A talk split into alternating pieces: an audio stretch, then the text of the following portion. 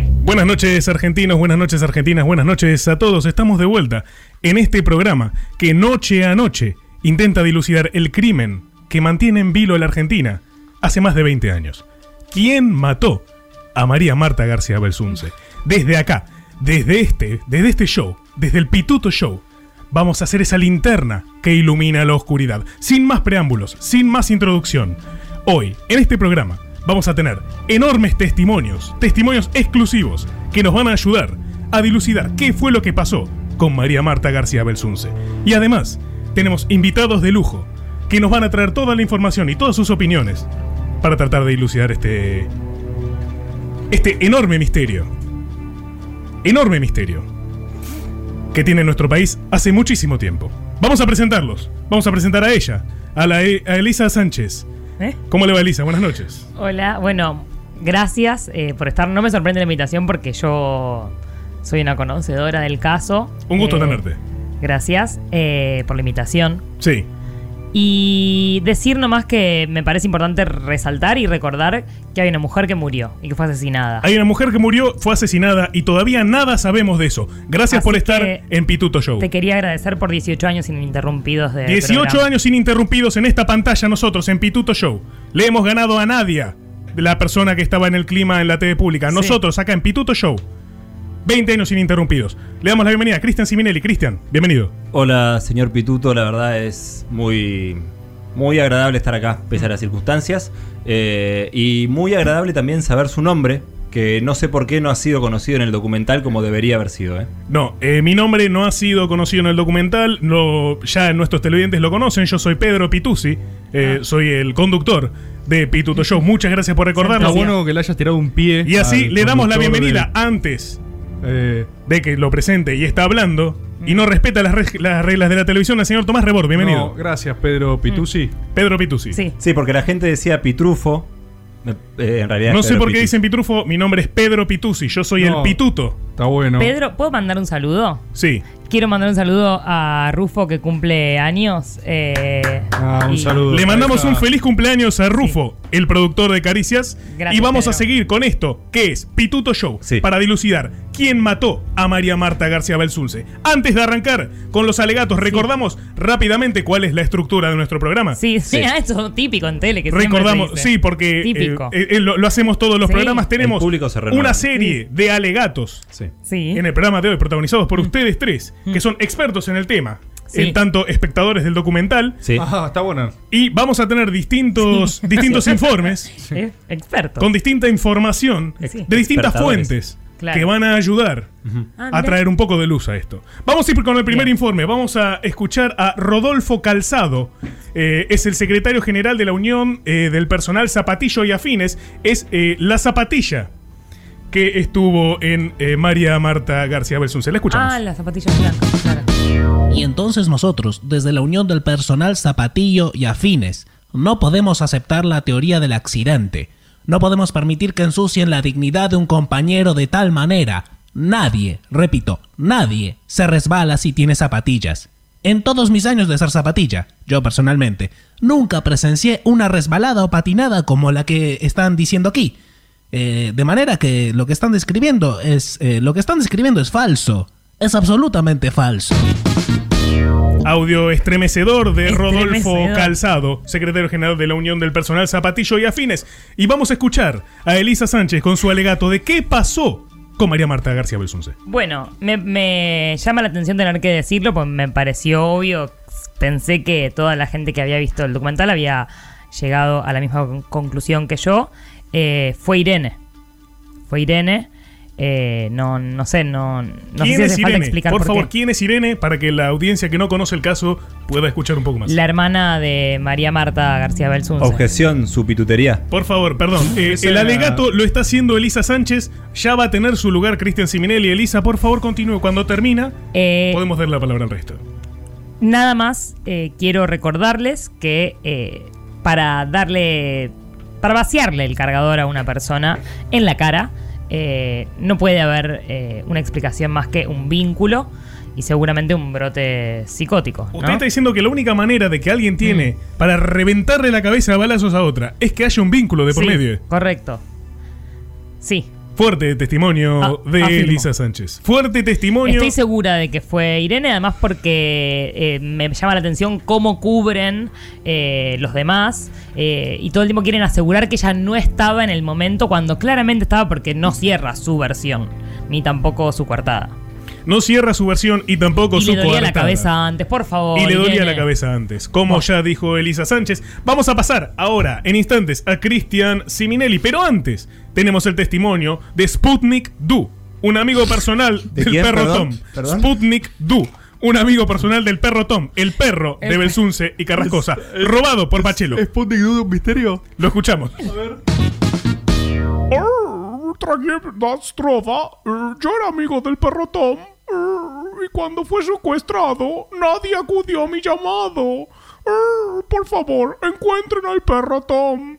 Perro Tom, ¿dónde estás tú?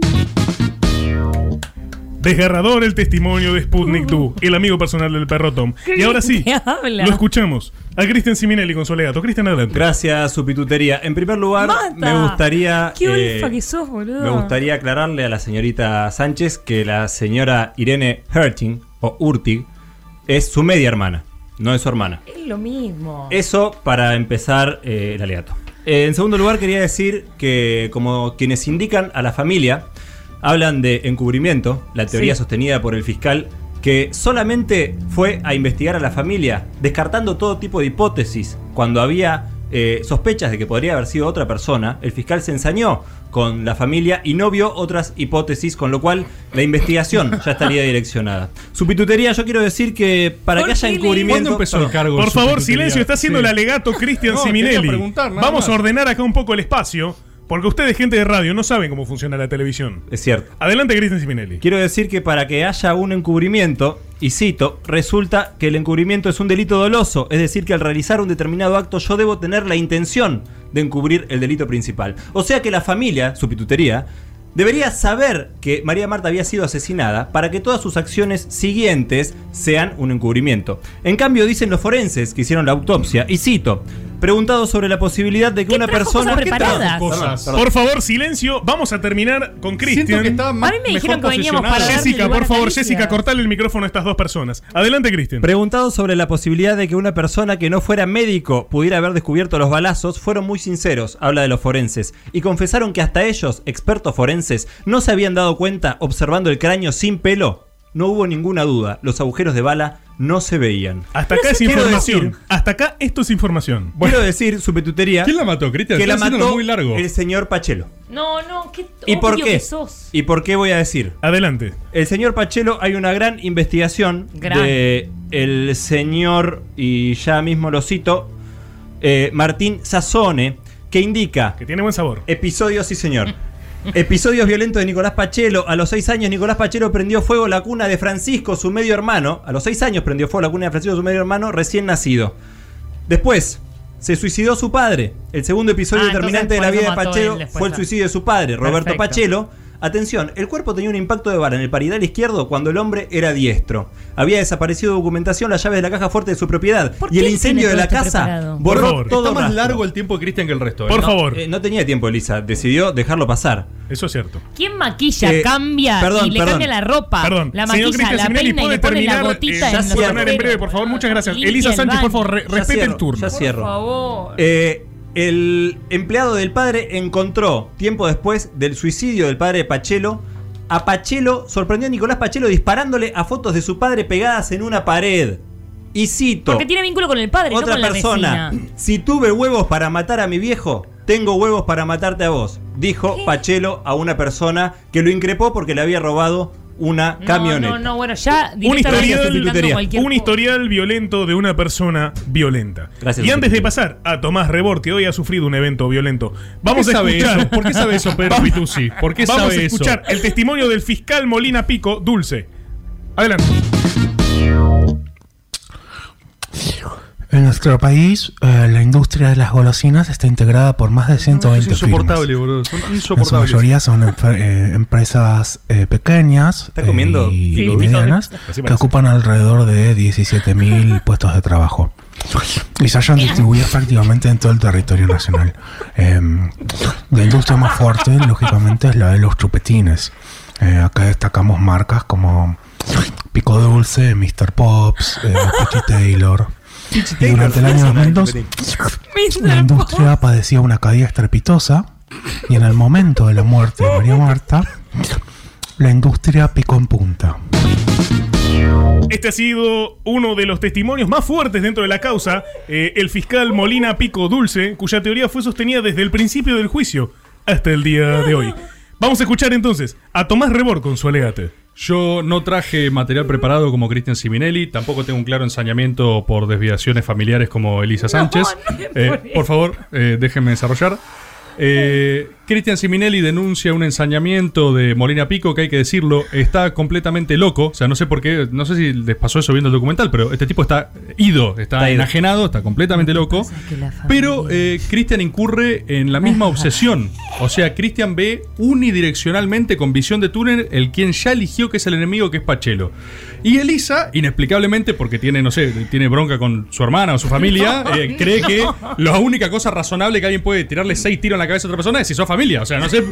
Aparte. Me ha parecido bastante extraño, que decirlo. Si no, No. ¿cómo vas a odiar tanto a alguien? Sí, está bien, Elisa. Si la quisiste, A ver, fin. yo recuerdo la discusión que tuvieron con Cristian. Cristian decía, eh, vos dijiste Pachelo no tiene antecedentes, la hermana tampoco para pegarle seis tiros en la cabeza a alguien. Entonces, Además, Pachelo sí tiene. Cuestión. Pero no de, no de violencia física. Perdón, perdón. de En instantes vamos a tener un momento para discutir. Por favor. Ahora, por favor, dejen terminar al señor Tomás Rebor. Yo solo quiero señalar, eh, de parte de Elisa, la verdad, eh, muy poco sororo de tu parte, Elisa. Con Irene. Muy poco sororo Si es con una Irene. asesina, no Muy poco sororo, sorora. o sea, aparte, qué conveniente, ¿no? Ay, la mina tuvo un brote psicótico. hashtag minas locas. Nunca minas te puedo locas. correr por izquierda, Rebor. Así que, eh, la verdad que yo siento que voy a plantear una tercera posición, porque es cierto que hay cosas que tampoco cierran en el relato de la familia. ¿Y qué es lo que no cierra? Atención a lo siguiente. Yo creo que fue Pachelo. Yo creo que lo mataron de a tres, la mataron de a tres, o sea que iban a chorear. Pero ahí no termina la historia. Porque la familia no es culpable del asesinato, pero sí el encubrimiento. Y voy a explicar por qué. Es mentira que no se dieron cuenta que había balas, que estaba reventada la cabeza, que qué sé yo. Es mentira eso. Limpiaron sangre del piso. Totalmente Elisa, pero no fue la hermana. La cuestión es que, ¿qué es lo que le pasa a estos chetos, a esta gente bien? Que aparte manejan todo corporativamente y se blindan entre ellos. ¿Y por qué tan abroquelados? ¿Y por qué hay tantas cosas que no cierran? Ellos llega a la casa, ve a María Marta muerta, cree que se suicidó. Y por ahorrarse la vergüenza familiar de un suicidio, Sí. traen gente a la casa, la acomodan, la peinan, sacan la bala, le meten la gotita en el cráneo. Falso, ¿Sí? sustitutería Pará, falsa. Perdón, Pará, señor, pará, por perdón, favor. perdón, perdón. Vamos a dejar Por terminar, favor. que es muy interesante. que Creen que se suicidó y para ahorrarse la vergüenza la matan a cajón, lo resuelven rápido, llaman a una funeraria, meten un certificado falso, o sea, hacen Toda de todo. locura. Ahora, ¿qué es lo que no esperaban? De verdad la familia no esperaba que fuese un asesinato. El tema es que, como ya estaban muy, muy jugados en su, en su alegato, terminan encubriendo porque no dan la información necesaria para la policía. Por ende, tienen que ir presos todos. Todos tienen que ir presos. Uno por asesinato, el resto por encubrimiento y ¿Le puedo entorpecimiento una policial. pregunta Tienen, que ir presos todos, dijo Tomás Rebord. Y Elisa Sánchez quiere hacer una ¿Cómo- pregunta. cómo lo Quiero su pitutería. ¿Ok? Está bien, está bien. Ah, Coincidimos. Adelante, Elisa sí, Sánchez, porque hoy, acá, vamos a saber la quiero verdad. preguntarle a Tomás Rebord cuál es la explicación eh, para el hecho de que Pachelo, un vecino, Sí. eh, le haya tirado seis tiros, porque cinco le, le pegaron, pero seis Sí. tiros en eh, el baño a la vecina. Puedo explicarlo. Puede explicarlo. Puedo Pero explicarlo. primero, vamos a escuchar el último testimonio y vamos a entrar en la etapa de discusión. Vamos a escuchar Ah, a esto no Carlos. fue la discusión. No. No, estos fueron los alegatos. Vamos a escuchar ahora el último testimonio de Carlos Carrasposa, el marido de María Marta García Belsunce, principal acusado. Adelante. A mí me fue muy bien siendo agente de bolsa. Esta es, esta es una de más, ¿eh? Esta es una de más en el área Bolívar, chica. fondo Quiero que buitre. sepan. Eh, Carlos Carrasposa. Sí, Eh, sí, se yo no entendió, sabía Chris. que eran buitres. Yo pensaba que eran canarios. Desgarrador testimonio de Carlos Carrasposa. Y entramos ahora en la etapa de discusión. Tomás Rebord. Tengo la respuesta para Elisa Sánchez y tengo la respuesta también para la gente en tu tubo que agarra y dice: ¿Se suicidó de seis tiros? Mira, primero, mi, mi abuelo se suicidó de dos. Así que tan difícil no es corcharte un par de veces, ¿sí? Pero la segunda cosa. La segunda cosa. No, mi abuelo no tenía estéreo. La segunda cosa es. eh, no es que creen que fueron seis. Ellos se encuentran a la mina baleada en el baño, quilombo, bardo. No saben cuántos fueron, pero dicen, María Marta se mató, man, hay que, hay que cubrir esto, ¿no? Esto es una ¿Cómo le deshonra familiar total. Entonces, tiran, limpian, tiran el pituto, tiran todo, porque estaban encubriendo, de verdad, pero estaban encubriendo lo que ellos El creían que era un suicidio. Ahora, vos preguntás por qué eh, Pachelo hace eso. Fácil. Primero, utiliza un poquito el derecho penal de autor que hizo Cristian. Esto es un extremo, lo voy a hacer solo una sola vez. Pero es alguien que secuestró un perro. Una persona que secuestra Ay, por un pichicho Schmidt. yo me comí un perro. Es alguien que, pará. perdón, es alguien que secuestró un perro, ya lo dijo Sputnik Du. Sí. Y si ustedes en sus Sí. casas, Sputnik Du. y si ustedes en sus casas Sí. quieren votar, quieren participar de este espacio, pueden hacerlo en el Twitter con el hashtag Pituto Show. Ya está subida la votación. Sí, ya, ya está. está. subida la votación y pueden votar Por las tesis. tres teorías, Bien. las tres tesis. Bueno, Adelante. Cuestión, eh, vos agarrás, ¿sí? Y ¿Qué tenés una persona que secuestra un pichicho Schmidt, está dispuesta a todo. Perdón, ¿un qué? Un Schmidt. Perfecto. Schmidt. Entonces, ellos entraron a chorear, creyeron que no estaba. ¿Y por qué le dispararon con tanta hazaña? Tenía que asegurarse que esté muerta. ¿Por qué? Porque María Marta lo reconoció. No se podía ir así nomás. ¿Y sabés por qué te digo que tenían ese nivel de conocimiento? Él era el hijo del que construyó todo eso. Era el dueño, el dueño de todas sus propiedades. Fue Pachelo con encubrimiento familiar. Tercera posición. Adelante de Cristian. Quiero decir que María Marta le comenta a una amiga que tiene miedo de Pachelo por esto que le secuestró el perro. Se lo comenta y María Marta era una persona muy reservada. Pero además, en 2004 Pachelo fue sentenciado por robo y hubo una pericia psicológica en la cual No, el doctor no, Linares dice que Pachelo, y cito, padece un trastorno severo de personalidad, que su psicodinámica evolutiva es la del psicópata desalmado, que es peligroso para terceros y que su rasgo principal es de total incorregibilidad. Por otra parte, quiero decir al señor Tomás Rebord que cómo pueden encubrir cuando piensan que no saben que fue baleada, porque las balas, primero está el pituto, que fue descartado por el medio El hermano. pituto está acá, soy yo. Sí, pero fuiste descartado. Fui descartado. Pedro, yo vos fuiste estuve, descartado. Yo estuve en la mierda misma. Vos estuviste en el pozo ciego. Yo estuve en la pozo en el Pará, pozo pará, y en la pará, mierda pará, de contar algo. ¿Vos sabés qué pasó entonces? Yo sé qué pasó. ¿Y por qué no lo decís? Porque no estoy como invitado, estoy como conductor. Pero hace 18 años es estás conduciendo. eso. Sí. Pero es solo La un rigor, perdón. nunca me llamó. Esto no estaba pensado, o sea, es solo un rigor formal, digamos. O sea, vos estás en este rol buscando la verdad, pero vos sabés la verdad. Sí, ¿Vos querés que alguien más la descubra? sí. Yo no quiero decir la verdad. Yo quiero que la gente misma la encuentre. Y además, si a mí me invitan a este programa en mi- en- en- como rol de columnista, yo podría decir la verdad. Pero ¿quién con- lo conduciría? Si es el pituto yo. Yo lo y el conduzco pituto si soy yo. querés. Quiero decir para cerrar. Pero vos no antes- sos un pituto. Antes de pasarle a Lisa, Sí. que eh, primero los medios y la cobertura que hicieron es una locura total. Mm. Eh, no deberían. Ay, hacer este Cristian tipo de contra cosas. los medios. Y quiero decir Ay, Dios. que Siempre lo mismo. la Ay, gente bien. 6, 7, 8. La gente bien no cumple ningún tipo de ley. Mm. Y que ante cualquier acto, cuando alguien llama a la policía, estos llaman al fiscal de casación. ¿Por qué estaban encubriendo? Al- no estaban encubriendo, eran muy poderosos. está- Por favor. Fueron deshonrados, no querían tener bardo. Hicieron todo rápido. De hecho, un amigo contó en un grupo, esto es cierto, no voy a dar nombres. Ah, tengo dos cosas muy importantes para decir. Antes que las digas, recordamos que está la votación y ustedes, en sus queses, pueden. ¿Dónde? La gente puede votar. En Entran a. Twitter, el Destape Radio, tienen la votación. Definen ustedes qué pasó, ¿eh? Tengo dos cosas muy importantes para decir. Sí. Y van a ser importantes. La primera es que un amigo hoy, en un grupo, contó cómo cuando falleció su abuela, el médico le dijo es una muerte dudosa, hay que hacer una auto- autopsia. Y las tías que la querían velar en su casa querían que le firmaran un, un certificado para que la velen a cajón abierto y que se termine todo el show. O sea que tranquilamente esta gente podría haber hecho exactamente lo mismo con más poder. Y otra cosa que quiero decir que contradice mi propia teoría, y esto es verdad, es información, me contaron que un familiar de John Urchin en 2007 Sí. hizo un juego de la copa e invocó a María Marta. ¿Y qué dije? Esto es cierto, ¿eh? Y María Marta dijo que fue Carrascosa. El fantasma de María Marta. No, pero Esto es cierto. yo. Me fantasma de un María Marta. budín Vamos a- vamos un día a comí un invitarla. budín y adentro estaba la cara de María Marta y María Marta me dijo fue Irene. Vamos también a Listo, invitar al ese es budín mi- y al listo. fantasma de, Un de María Marta. me comí. Porque creo que No te- merece tener voz aquí. quien Pero no es que es una la locura. Al Ouija, déjame de joder. Pero eso, eso es lo que contradice mi teoría. María Marta dijo que fue Carrascosa. Anda el fantasma. Yo, quiero teoría. denunciar a la producción del Pituto Show barra el Destape Radio porque evidentemente no está subida la encuesta, no la veo. La gente quiere votar el Pituto Show. Es por ver, el hacen- Twitter de Habrá Consecuencias. ¿Esto es cierto, ¿Qué es señor? ¿Qué me están cargando? O sea, nos sacan por el Twitter de otro programa. Ese es el, el nivel de destrato que tienen. Pero en- no solamente están faltando el respeto al programa Crisis Significativa, sino al Pituto al Show. Pituto Y Show, pero. también habrá consecuencias. Perdón, yo quiero leer el mensaje, el mensaje que dice: Se quedaron sin Twitter. Es por el de habrá consecuencias. Bueno, y sin dudas, Pituto, habrá consecuencias si no se sabe la verdad. Sin duda habrá consecuencias si no se sabe la verdad. Y en instantes vamos a tener los resultados de la votación. En minutos, en minutos nada más, vamos a tener los resultados. Y este ha sido parte, esta ha sido otra misión del Pituto Show. Eh, no traje los anteojos. Ah, Eh. Yo soy Pedro Pitusi. Sí. Y como siempre decimos al final de este programa, será justicia, Marta. Pero ¿por qué no decís quién fue, Pedro?